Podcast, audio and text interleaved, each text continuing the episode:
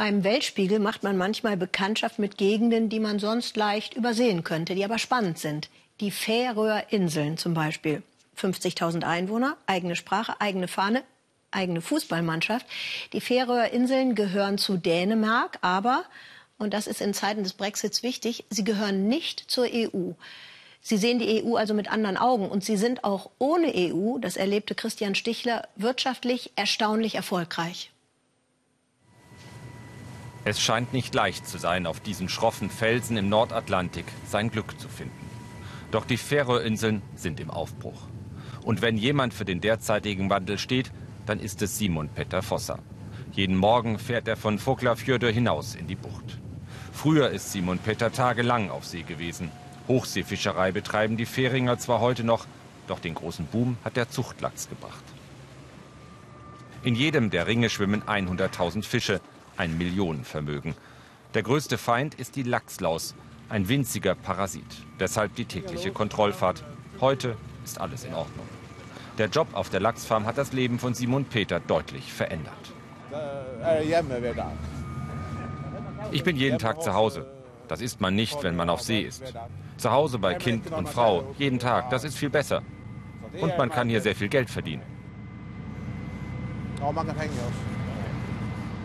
Der wirtschaftliche Erfolg der Inseln hat auch mit dem wachsenden Tourismus zu tun.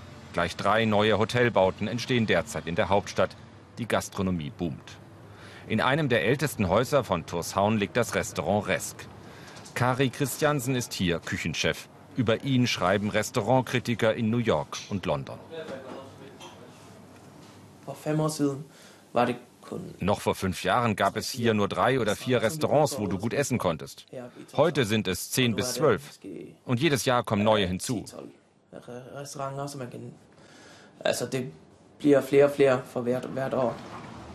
Von ihm bekommt Kari seinen Fisch, Mortan Johannessen.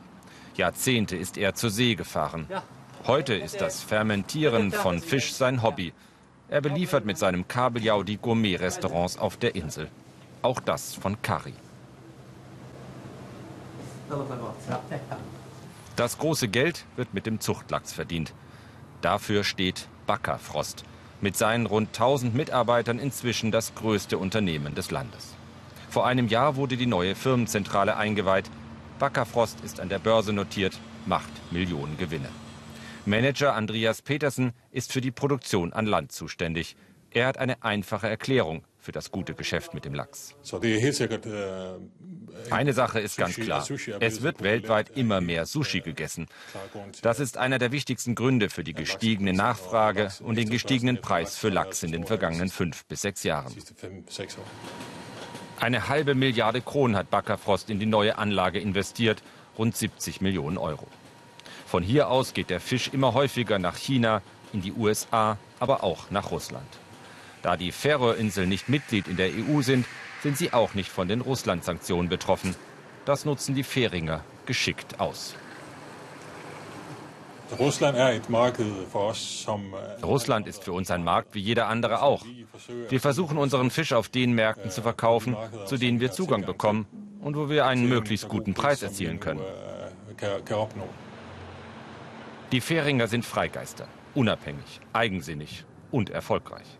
Sie haben eines der ältesten Parlamente der Welt und einen eigenen Ministerpräsidenten, Axel Johannessen. Für ihn und seine Regierung ist wichtig, fernab von Brüssel selbst entscheiden zu können. Dass nun die Briten mit dem Brexit praktisch auf ihre Seite wechseln, wird auf den Färöerinseln als Chance und weniger als Risiko gesehen. Wir setzen auf ein Freihandelsabkommen mit den Briten aus einem einfachen Grund. Großbritannien ist unser wichtigster Markt in Europa. Mit der EU haben wir kein Freihandelsabkommen. Deshalb wollen wir das nun mit den Briten schaffen. Das ist schon jetzt ihr Stolz, das neue Glacier College in Torshavn. Ein nagelneues Bildungszentrum, entworfen von einem dänischen Star-Architekten. Die Regierung investiert in die junge Generation. Peter und Maria lassen sich hier zum Finanzökonom ausbilden. Früher hätte man dafür nach Dänemark gemusst. Die alleinerziehende Mutter von zwei Kindern ist vor allem froh, dass sie mit ihrer Ausbildung bessere Chancen auf einen Job im eigenen Land hat. Das ist mir sehr wichtig, hier leben zu können. Das gibt mir Geborgenheit für mich und meine Kinder, weil wir hier bei der Familie bleiben können. Das gibt mir Sicherheit. Wäre ich in Dänemark, dann wäre ich ganz auf mich alleine gestellt. So ist es viel besser für mich.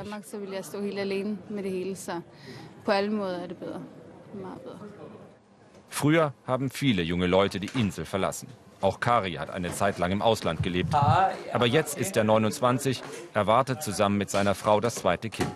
Er findet, dass er hierher gehört. Als ich Anfang 20 war, waren die meisten meiner Freunde in Dänemark, in Kopenhagen. Die wenigsten haben hier auf den Färöinseln gelebt. Aber jetzt, jetzt kommen sie nach und nach zurück.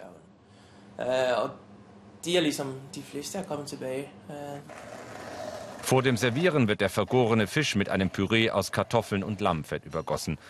An diesem Abend ist das Geschäft eher ruhig. Das stört Kari nicht.